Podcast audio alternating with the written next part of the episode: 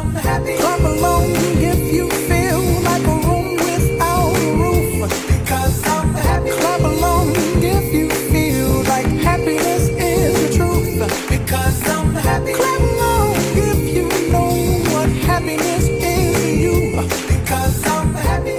Sí, correcto, estamos al aire, volvemos. Eh, hicimos un cambio de esos bruscos, eh, pasamos de Pablo Milanés a Pharrell Williams, eh, haciendo la canción Happy, y Fabián buscó la- el significado o la, la letra en castellano. Da palmas. y claro, da palmas. En lugar de decir aplaudimos o aplaudí, el Estaba señor. leyendo textualmente. Está, es una oda a la felicidad. Y no sabíamos si tenía Bastante mucho barata, podemos- podría decir. Pero- Bueno, barata. O sea, a él le, le sirve, es su jubilación. La de Farrell Williams es la jubilación. Mal no le fue. No, por supuesto. Y en realidad teníamos como esa dicotomía de decir, bueno, eh, qué feliz eh, es porque tiene tiempo ocioso. El ocio hace la felicidad. ¿Qué se hace con el tiempo de ocio? Bienvenida Alejandra Couro a este espacio. Eh, ¿Cómo está? eh, a No ver. me preguntes por nadie. Andrés. Reyes. ¿Qué tal? ¿Qué tal? Muy buenas tardes para todos. Ah, que se me van ocurriendo nombres de comunicadores de M24, perdón. Ya me preguntaste por Andrés Reyes. Eh, ¿Cómo está Santiago Díaz? ¿Por qué no preguntas por mujeres? Siempre por hombres. Belén Zorrilla. ¿Cómo, ¿Cómo está Belén Zorrilla? Linda como siempre. Y yo porque, te- pero se me ocurre el nombre de, de- señores, perdón. La próxima vez te pregunto ¿Cómo por Cedrés. Britos? Vaya, el tipo estaba- ¿Cuál? ¿Quién? Ana Laura Ah, te quedaste atrás. 1995, claro. Bueno, sí, vamos a hablar de tiempo de ocio. Vamos a, este, en esta biografía, tratar de representar un poquito cómo disfrutaban antes, ¿no? En la década del 70, 80, nuestros viejos, el tiempo de ocio, el tiempo libre, que era lo que hacían, y pensar qué es lo que hacemos hoy por hoy, ¿no? Yo soy un viejo. Vos sos un Tenés cara, Fabi. Yo soy un tipo, hoy hablamos eso.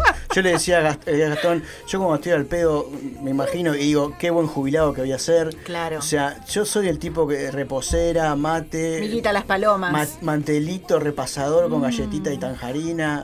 Yo soy Ahí ese tipo. A mí qué no- lindo. Yo tengo esa. eh, yo soy un viejo. A mí no, me- no, no me cambió nada. Mi ocio es ese. Es el mismo que en los Sí. 70 y en los 80. De vez en cuando un, fu- un fútbol 5, pero no mucho más. ¿Y Una- qué recordás? Un. ¿Y qué recordás de cuando eras chico? ¿Qué hacían tus viejos? Eh, mm, bueno, mi, mi, mi viejo eh, me parece que era muy, muy así como yo. Mi viejo murió cuando tenía 9 años, pero lo poco que recuerdo es que Sí. estaba para eso también. Para, Tranqui, Para estar una tranqui, prender un fuego, eh, tomar, irse para la playa, eh, ese Bien. tipo de cosas. Y mi madre es más como. No sé qué hace. Se iba a bailar. No, le gusta, no, mentira. Le gusta más la, le ¿Qué gusta más la, le gusta más la jardinería, viste, Ah, cuidar las qué lindo. ese tipo de cosas. Bien. Sí. ¿Vos, Gastón? ¿Qué Eh, hacían mis padres Sí. o qué hacía yo? Bueno, yo, yo en realidad... eh, Yo puedo contar algo de lo que haces vos. ¿Cómo? ¿Qué, qué hacía yo? No, puedo contar algo. Podemos, Fabián, contar algo de lo que haces vos. En tu tiempo de ocio. Ah, Ay, la cara, Ah, la cara de no, susto que pensé tiene que- este hombre. No, bueno, pensé que iba a decir algo que, que ella... Que ibas a decir algo que me comprometía a mí, no sé. Sí. El que está tranquilo, no, no ¿Cómo? te- nada, teme.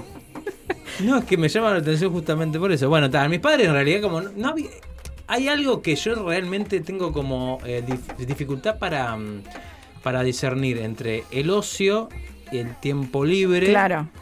El, el ocio se programa, no se programa, y cuando lo programás pasa a ser ocio o pasa a ser una actividad que está fuera de, lo- de la estructura normal. Es una buena reflexión eso que Mm, haces. sí, la claro, cuestión, entiendo. mis padres en realidad laburaban, mi padre laburaba mucho, Sí. volví a mi casa y su tiempo de ocio era estar frente a la tele, básicamente, Sí. y mm, no mucho más. Mi madre también trabajaba en el mismo lugar donde vivíamos. Entonces también su tiempo de ocio era... mm, No, no lo recuerdo mucho. También es que nosotros no, no, estábamos todo el tiempo pegados a ellos. Y mi hermano. ¿Por y qué? yo- ¿Qué hacías vos? Y yo, iba- eh, yo vivía en un edificio Sí. y me iba abajo a la, la vereda Claro. y hacía cosas. a la claro. pelota, Sí, yo me- le, le usurpaba eh, el local de un tapicero que tenía a, a dos locales de mi casa. Le sacaba revistas y libros y las vendía. Era un gran comerciante yo. Eh, y tuve mi primer trabajo en el, en el kiosco de al lado de mi casa con 12 años, Chiquito. capaz. O sea, no, yo estaba todo el tiempo afuera, jugaba, daba vueltas con la bici. He tenido conatos de violencia con encargados. Eh, Ajá. Sí, Bien. porque yo iba muy rápido en una bicicross, en lugares que realmente no, no, no No correspondía. Nada, no correspondía. Pero está, no, yo, no, mi tiempo de ocio en realidad es como eso, de no saber determinar, ¿no? ¿Qué es ocio y qué no? Pero ¿y hoy qué haces para recrearte, por ejemplo? Y bueno, te- me armé por cuestiones circunstanciales, me Sí. armé un gimnasio en mi casa, entonces tengo que hacer Ejercicio. ta, ejercicio. Eh, y si no, salgo, yo que sé, hago turismo gastronómico, ahora me estoy dando esos, esos eh, digamos, viajes, gustos, lo que sea. Y recorro lugares que mm, desconozco. Está de bueno. hecho, antes de venir acá me fui a un café que no conocía y me senté a tomar un café y una carrot cake. Bien. Eh, pero no sé, yo qué sé, me pinta, me pinta eh, hablamos el otro día, me pintó ganas de ir a, a ver a ver a Andrés Calamaro y, Sí. y dije, vamos. Y fui. Voy. Eh, pero me rijo mucho más por el, las ganas del momento. O sea, ¿qué pasa? Y bueno, está. A mí, voy me a- mí me pasaba fluya. Cuando, cuando- Claro. cuando estaba soltero y cuando principalmente cuando no Soltero. Tenía, no tenía hijos, pasaba eso, de que estaba en casa tomando mate con galletita al agua y escuchaba que tocaba, había tal toque en tal lado y si estaba, me daba el tiempo me iba. Arrancabas. Sí, sí, sí. incluso me, me- me he llegado a ir a Piriápolis, ponele, son las 8 de la noche y digo, uy, qué ganas de ir a Piriápolis y me tomaba el, el ómnibus de las 4 de la mañana y me hasta Eso es espectacular. Sí, Cero sí, responsabilidad sí, y arranco. Listo. Sí, sí, sí. Incluso, Bueno, incluso cuando me separé, que, que los días que no estaba con Sí. los nenes, lo seguía haciendo. Lo mismo. Sí, sí, lo claro, obvio. Bueno, ¿qué tan importante es el tiempo de ocio, no? ¿Cuánto tiempo le dedicamos a la recreación? Le consulté esto a una profesional, este, a Cecilia Barón. Escuchemos lo que nos decía. Libre y el ocio tiene dos puntas. Por un lado es muy importante para poder descansar, para poder usar el espacio que uno no está usando en otras cosas y es un buen motor muchas veces para la creatividad, ¿verdad? Y para, bueno, poder como bajar de, de las obligaciones cotidianas y poder conectarnos con lo que nos gusta. ¿Cuál es el beneficio del tiempo libre y del ocio en esto de la libertad de poder hacer cosas que sobre todo alimenten nuestra, bueno, nuestra mente en esto de la creatividad, nuestras posibilidades de hacer cosas? Evidentemente es mucho porque cuanto más nosotros podemos enriquecernos, bueno, más nos podemos mover en el mundo y tener herramientas desde el desde todos los ámbitos, ¿no? El cultural, el social, el político, para poder opinar, para poder... Entonces hay algo que, que cada vez vemos menos que tiene que ver con, con ese tiempo, ¿no? El tiempo necesario para leer, para informarse, para disfrutar. Entonces, bueno, evidentemente es una alerta que uno va teniendo porque así como podemos ver hoy o hace unas décadas el fenómeno de los niños agenda, por ejemplo, en donde no hay lugar para el disfrute porque vuelvo, el ocio tiene ese, ese momento donde también es necesario para que pueda haber creatividad que haya aburrimiento y a veces no sabemos qué hacer con el aburrimiento, ¿no? Y bueno, y eso nos va como empobreciendo eh, tanto a nivel individual como a nivel social y colectivo. Bueno, acá está un poquito lo que vos decías, ¿no, Gastón? El de tener una agenda para el ocio. Es como cansador. Nos pasa cuando nos vamos de vacaciones. Cuando te vas de vacaciones, metes tantas actividades, que voy a conocer esto, que voy al otro lado, que Ah, voy allá, Mar, que claro. salgo a comer, que después voy a bailar, que un pub, que un museo, que... Y terminas agotado. Entonces, ¿qué tanto es el tiempo de ocio? No, pero creo que desenchufarse siempre, siempre viene Eh, bien. Escuchame una cosa, vos nos dijiste que. Escuchame una cosa. Escuchame una cosa, a ver, a ver. Te voy a, te voy a- Sentime una cuestión. Eh, escuchame lo Sí. que te digo. A ver. Vos escucho. dijiste que, cuál, es- qué haces cuando estás a- en tu tiempo de ocio, No, ni qué queda el hacen tu- tu- tus padres. Bueno, eh, mis viejos eran como vos, así le daban de comer a las palomas. Y miraban la tele, miraban la tele mucho, mucho se miraba la tele. Era tremendo eso, recuerdo, bueno. un montón. Bueno, a mí no me gusta la tele hoy por hoy, no miro tele ni, ni por decreto. Cuando era niña no tenía opción. Se miraba la tele desde que uno se levantaba hasta que uno se acostaba, más o menos. Pero no tenían grandes momentos así de recreación, ¿no? Era como más de descanso, ponele, o de estar sin trabajar. Pero no lo no lo veo como un tema de que disfrutaran tanto del tiempo, ¿no? Había menos posibilidades económicas también. ¿no? Exacto. Hoy por hoy creo que tenemos como una agenda un poco más amplia, porque tenés este que te vas al teatro, que es, toca una banda que te gusta, que vas al cine, que salís un poco más, bueno, todo depende obviamente del bolsillo. No, pero hay una oferta también que es- está creciendo cada vez Por más con, supuesto. con actividades gratuitas. También hay mucha cosa que Hay se hace. Claro, este, y también, yo qué sé, también hay que buscarle, digamos, ser un poco creativo y ver, bueno, está, yo qué sé, voy a ver una muestra de, no sé, de lo que sea gratis y después veo que, que sale. Bueno, recuerdo que también yo tengo muy asociado el tiempo de, de, de ocio y más que nada de vacaciones a ir al tablado. Qué principal, ir al, lindo. tabla- ir al Sí. tablado de barrio, ir Sí. al, ta- al tablado de la Valleja, Sí.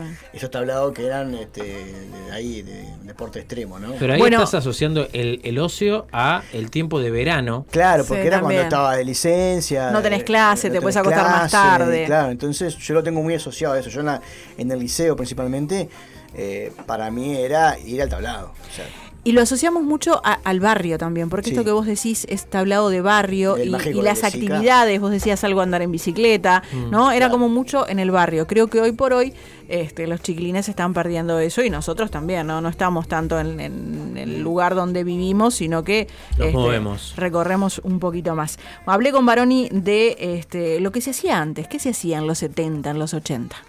Que estamos en el año de del festejo de los 100 años de la radio, yo creo que, que es una linda reflexión también, ¿no? Sobre todo para ver en esto de cómo cambiaron en las décadas los estímulos. Si nos vamos hace unas décadas atrás, seguramente los estímulos y las cosas para hacer al aire libre o el tiempo de, que uno no estaba trabajando, en el caso de tener trabajo, tenía que ver con arreglar las casas, conectarse con, con los barrios y con lo que estaba pasando y con la comunidad, estar en algunas organizaciones, leer, se leía mucho más, se escuchaba mucha radio, ¿verdad? Bueno, se jugaba mucho más al aire libre, o sea, se generaban esto que tiene que ver con el fruto de que me aburro y tengo que hacer algo, ¿no? Si yo no me puedo aburrir, no puedo generar actividades para hacer que no sean quedar como alienado, por ejemplo, en esta década en el uso del celular, ¿no? Que el celular es una puerta abierta a muchas cosas, entonces hoy podemos ver que capaz que la gente tiene tiempo libre, pero su tiempo libre lo dedica a las redes, ¿no? Capaz. Hay gente que por suerte su tiempo libre puede valorarlo como para esto de cultivar el alma, ¿verdad? Entonces fuimos perdiendo esta cosa de lo público, ¿verdad? Que también tiene mucho que ver con el ocio, entonces se pasó a, a- lo privado, digamos, ¿no? Hacer mucha cosa en nuestras casas, para nosotros. Y bueno, y como también en determinadas circunstancias como las dictaduras, eh, como las pandemias, van fortaleciendo esto de lo que llamamos individualismo, ¿verdad? Bueno, algo que. Dijo pandemia, dijo hacía- pandemia. Sí, algo que se hacía en aquel momento, que hacía la gurizada en los 70, 80, la gurizada suena rarísimo, pero salían a bailar. Ahora no se baila prácticamente. Bueno, a ver, No que no lo hagamos nosotros no quiere decir que no. No, lo- no bailan a ver, los yo no quiero mirar a nadie de fuera de este estudio, Sí. pero veo que, a ver, hay mucho Instagram, ¿verdad?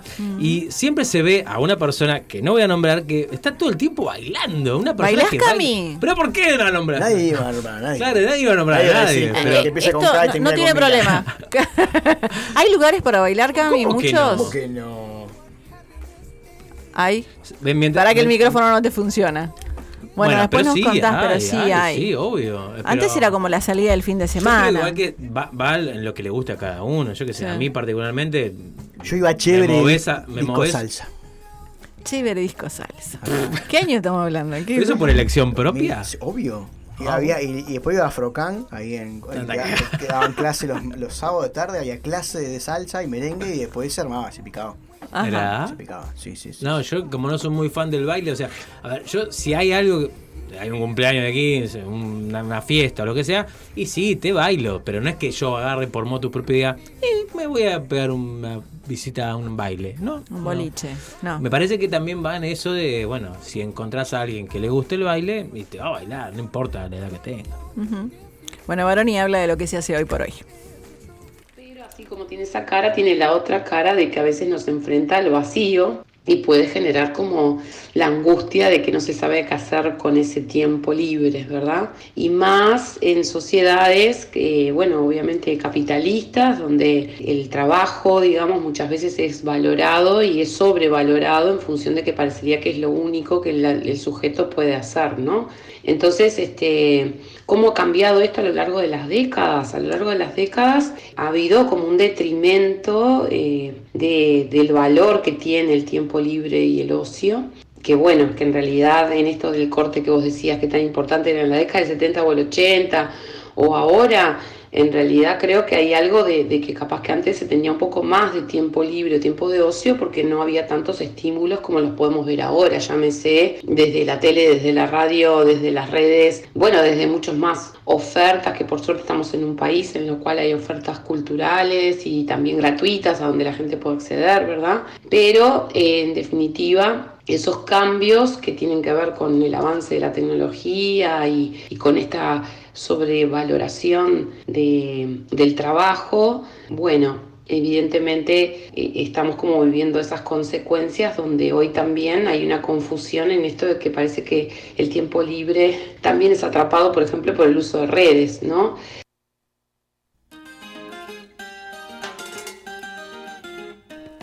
Totalmente, el uso de redes nos lleva un montón de tiempo. Pará, pará, que estoy conectado al Instagram, me estaba contestando mensajes. Ahora que dijo, ahora que dijo redes, Sí. recuerdo y me, me acabo de acordar que cuando era joven, más joven. Cuando era joven. ahora, No, dejate de joder. eh, por favor, este hombre. bueno, cuando tenía 13, Sí. 14 Sí, en adelante, un gurí. iba a pescar. Me gustaba Ay, mucho qué ir a embole.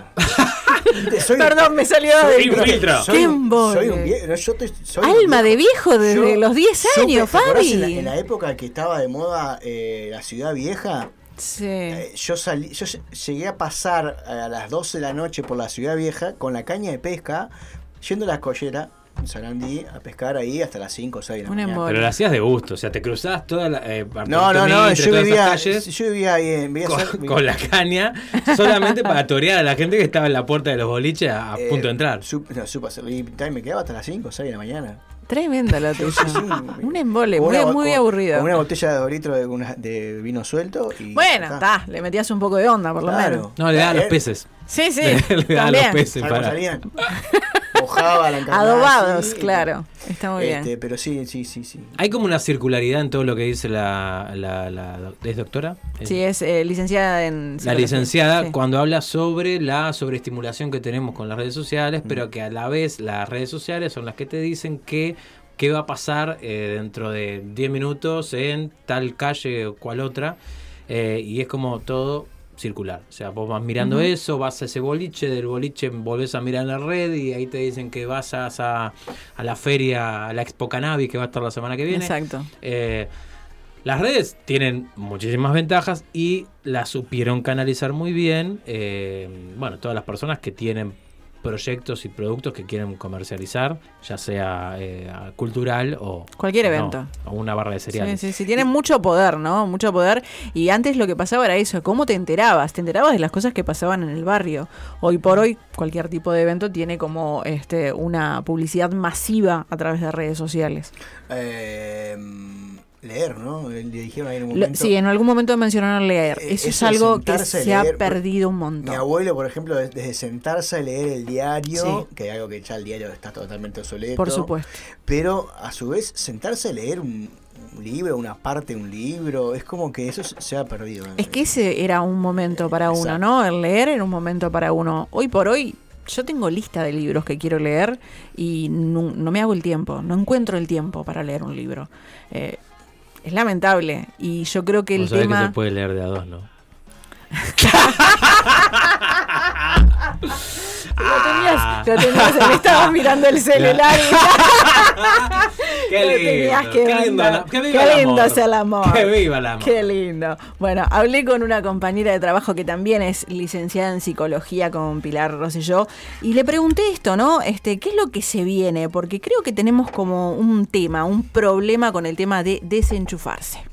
Creo, y quizás una visión un poco pesimista, pero que me parece que como todo puede transformarse, generando conciencia y, tratando de buscar alternativas, haciendo como un esfuerzo, creo que la tendencia es a justamente lo opuesto, que no es desenchufarse ni desconectarse, sino como, bueno, generarse más actividades que están vinculadas como a, la- a los celulares, a las pantallas, y eso es un poco preocupante en la medida en que justamente el ocio o el tiempo libre es la oportunidad que tenemos para este, descansar, para estimular la creatividad, la imaginación, para eh, hacer actividades vinculadas más a lo que, bueno, a contrarrestar la otra parte que tiene que ver con lo laboral, con el estrés, con la vida que llevamos, que, que tiene cierta velocidad, cierta exigencia y que está mediada por, por, por la exigencia de productividad. Y, a veces no nos damos cuenta porque de repente estás tirado o estás este, mirando las redes o estás como, parecería que estás como descansando usando, usando el dispositivo móvil, pero eso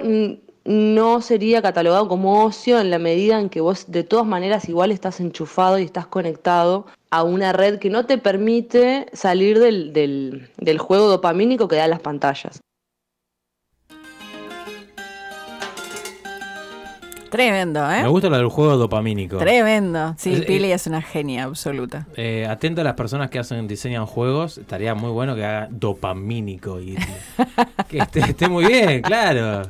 Se llama el juego dopamínico. Sí, bueno, ¿por qué Que no? Y hay juegos que ahora, va comiendo pantallas. no sé, pero hay juegos, hay juegos, Fabián Guglioni, que son tarjetitas que te, no sé, si contestás mal cosa o preguntas o lo que sea, tenés que tomar un shot de algo, por No ejemplo. sé, no, nunca jugué esa cosa. Es que si lo empezás a jugar, vos no lo terminás particularmente. Yo estoy seguro que vos Yo te voy a decir una jugado, cosa. sí. Yo, perdés a propósito. yo nunca. Claro, bueno. Yo nunca jugué Yo nunca jugué Claro. horrible. Y ahí, ahí la vemos a, a Alejandra Cauto levantando una, una copa imaginaria. Yo nunca Llena. y túpate para adentro. Claro, bueno, sí, existe eso. Bueno, y hablando de cuando uno hace alguna actividad recreativa, ¿qué es lo primero que hace? Se saca una foto. ¿Para qué? Para las redes. Bueno, no todo el mundo, no, estoy generalizando, tenés razón, tenés razón. Pero muchas de las personas, es como un laburo más. El teléfono y las redes es como un laburo más. Aparte de que estamos totalmente conectados, ¿no? Las 24 horas con todo. El trabajo, los amigos, la familia, con absolutamente todo. Y nos cuesta esto, ¿no? De tomarnos un ratito para, para uno. Hay una, una condición humana que no, no es inherente a todos, pero el workahólico, ¿no? Eh, el que está todo el tiempo laburando y pensando, pensando en trabajo, usa las redes o el teléfono, lo que sea, para trabajar. Sí.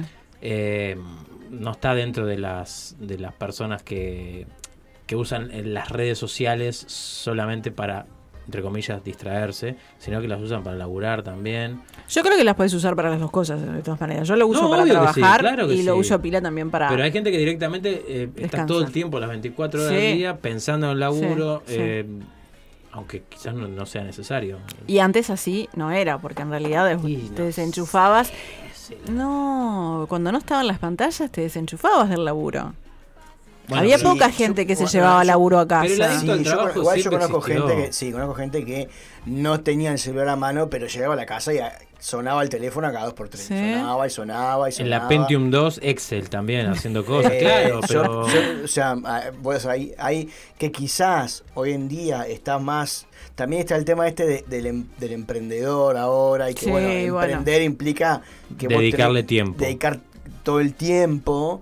Entonces, eh, cada vez hay más gente que está, que está tirando para ese lado. Hace que, claro, obviamente, esa situación en donde vos no tenés un horario de trabajo fijo, por decirlo de alguna manera, eh, te lleva. Uy, abundan, abundan. Sí, Eso- claro, esos claro. emprendedores eh, de, de estafas piramidales y demás, pero que también te hacen creer que con muestras empíricas de que la red social te sirve para o va en pos de ese emprendimiento.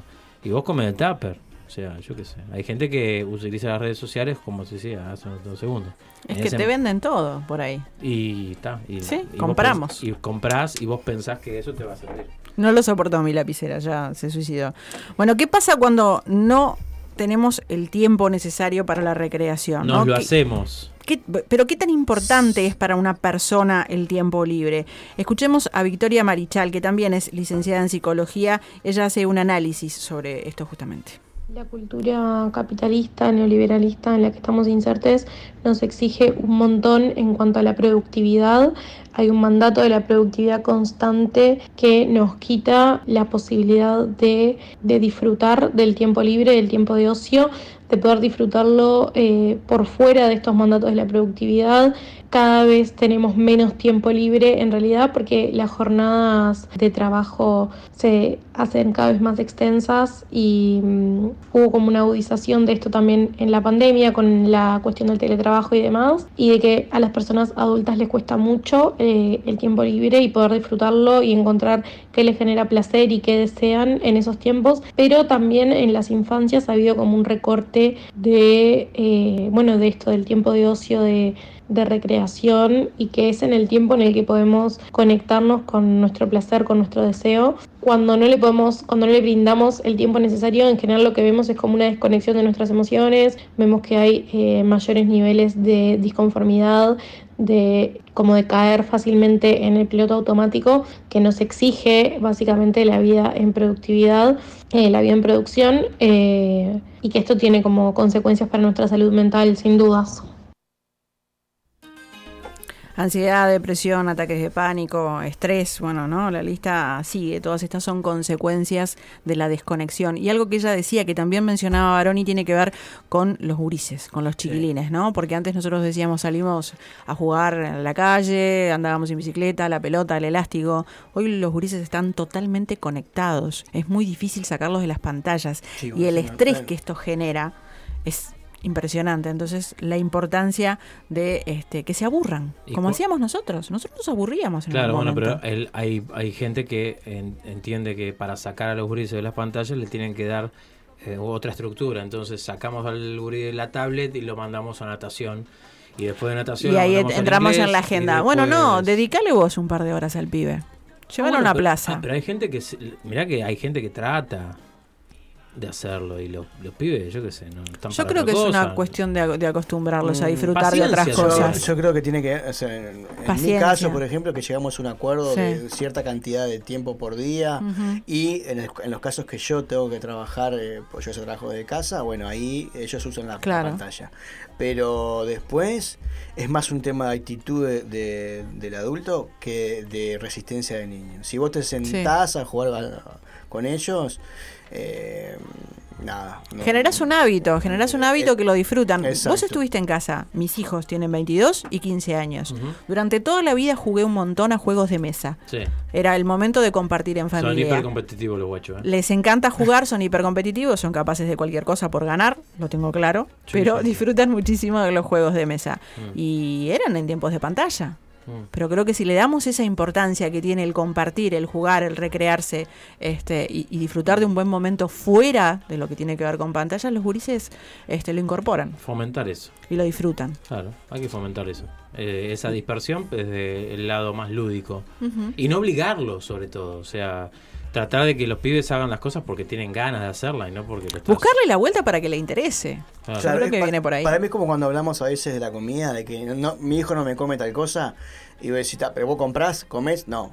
Es Claro. como eso, es que, es que ellos van a... Predicar con el ejemplo. Eh, exacto, ellos van, vos tenés que darle la, la oportunidad, obviamente no todo el tiempo ellos van a querer hacer lo que vos querés, pero sí van a estar más eh, atentos o abiertos a hacer alguna cosa si vos lo haces, porque no es, ah, bueno, está, sacá la computadora y jueguen algo.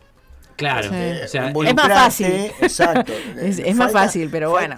A veces no tiene mucho que ver con la pantalla, Mm. sino con la actitud de- de- de- del padre o de la madre que no se involucra en, en el tiempo este que se llama tiempo de calidad. Si estás con, Tiempo de estar calidad. con ellos haciendo algo, ya sea jugando o cocinando, o bueno, eh, ese tipo de cosas. Bueno, por ahí una de las licenciadas decía esto también, ¿no? El disfrute a veces de cocinar, de tomarte un tiempo y cocinar, desenchufarte del mundo y dedicarte a eso. Vos hablabas hoy de la jardinería. Este, hay muchas cosas que podemos hacer como para desenchufarnos. Yo pongo como ejemplo, por ejemplo, vale la redundancia, a mi cuñada, Sí. madre de mis dos sobrinas, que cocina con ellas y, y las niñas adoran esa, esa Mm. Divinas. parte, esa parte lúdica de, bueno, vamos a jugar, vamos a cocinar, eh, y, y le- les gusta todo lo que tiene que ver con eh, ayudar o colaborar con lo que después van a comer, eh, generarles ese hábito, o sea, eh, hay- una cuestión también que es real, que pasa por el tiempo del que dispone la gente para dedicarle a los niños eh, o a los hijos o lo que sea. Sí. Laburan, yo qué sé, 15 horas. Vuelven a la casa, tienen una hora y media de, entre comillas, ocio. Y capaz que no le quieren dedicar esa hora y media a los niños. Está mal, bien, no lo sé, pero bueno, hay, es muy discutible que le eh, lo endilguemos, con, le señalemos con un dedo a una persona porque, bueno, quiere dedicarse esa hora y media a tomar matecito mirando una ventana. Abajo la higuera. Exacto, eh, es difícil eso también. Sí, sí, Entonces, sí, las cargas también horarias influyen muchísimo para que no pase esto que de lo que estamos hablando, o sea, de poder decirle al niño, bueno, vení conmigo, juguemos, hagamos esto, hagamos lo otro. Si laburamos 15, 16 horas diarias, yo entiendo todo lo que estás diciendo, Gastón, pero de todas maneras creo que si tenemos hijos, voluntad, en algún momento lo tenemos que hacer. Bueno, y creo que aprendemos a disfrutarlo también. sí, sí, hay que, hay que, hay que meter- meterle voluntad. Yo creo que tiene que ver con esto de, de administrarse también los tiempos. Y, También. y de decir, o sea, a- me, me pasa por, por, por experiencia, por madres que, que con las que yo eh, Mm. trato, eh, que me dicen, no, mi hijo se acuesta a las once y media, a las doce. O sea, un niño no puede estar despierto a esa hora. Estar- mis hijos están a las nueve y ya están rumbeando para la cama. Y ahí vos tenés tiempo, después que ellos se acuestan, de hacer lo que vos mm, tenés ganas Bueno, de hacer. pero ahí depende un poquito también de la hora que vos llegues a tu casa, porque si llegas tarde a trabajar, Claro, pero un niño que se acuesta a las once, once y media, Sí. doce de la noche, que se levanta, que entra a la escuela a las ocho.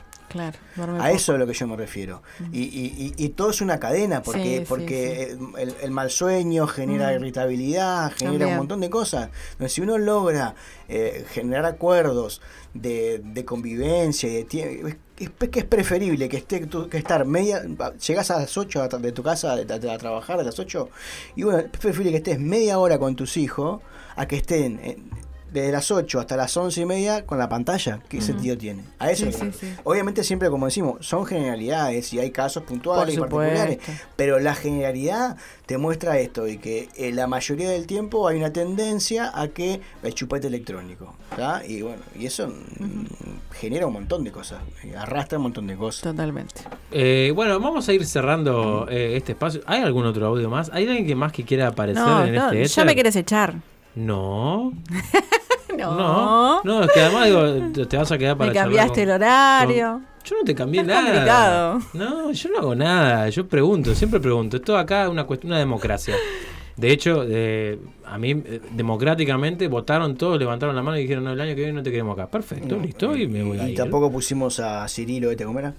¿A quién? A- al cantante. Ah, pará, lo tengo acá. Ah, Juan Cirerol. Cirerol, tampoco. Eh, buscalo, Juan a Cirerol iba a ser eh, la, la persona que cerrara tu espacio. si no lo encontrás no pasa nada tampoco. ¿eh? Juan Iba a ser y no lo encontraron. No, lo Iba a ser encontramos. y lo vetamos. Eh, sí, eh, fue un. Bueno, yo lo quería pasar. Lo pero- censuramos. Sí, ¿Y hubo una ¿Y de dónde lo previa. sacaste? Hice una búsqueda. Googleada. es una Una búsqueda. googleada. Señor. Google a veces se complica. rápido. Sí. Ok. Bueno, y saltó Farrell Williams. Vamos a cerrar con una canción que sí elegiste vos, Ok. pero pasaste muy mal la información. Pasé mal la información. Sí, ¿Qué porque hice? la persona, 24. Tuve un día complicado, por la favor. persona, eh, ah, la persona que, mm, que, ¿cómo se llama? Eh, cantaba esta canción Sí. o que supuestamente cantaba esta canción. No es Celia Cruz. Al final no es Celia Cruz. Ah, no, es Elia Cruz. No, no. La persona que compuso este Es tema. Laura Canora. No, no, No, tampoco, tampoco. es Laura Canora. Eh, ah, no, Pobre, no Camila está como un pulpo Ah, del otro pará, lado. porque La, la estamos buscando acá. La es una canción. acá, Una, can- Gloria sí. Estefan. una canción de Es Gloria, Gloria Estefan, Estefan. Que eh, era abriendo puertas. Ya la pasó, la estuvo pasando Camila, ¿no? No, la estuviste pasando. Happy. de- Pero No, a- la No, pasó, la pasó de también. fondo, yo la Pasó, fondo. por eso, sí. yo en un momento me saqué los auriculares, perdón. No nos escuchás cuando hablamos Pido y cuando. Cami pasa música. no Tenés razón, escucha, Fabi. No te escucha, ¿viste? Tenés razón. Bueno, Me siento comprendido. Ustedes son como un matrimonio, me pasa lo mismo que con Yere. escu- Somos un matrimonio. Bueno, sí, yo no le digo marida a. no, a le decís marido en todo caso. Bueno, entonces, eh, si hay eh, disponibilidad, podemos escuchar entonces la voz crocante, Crocante. la voz pibienda de Gloria Estefan, haciendo un clásico de los años 64, eh, abriendo puertas, cerrando heridas y todo moviendo las cachas.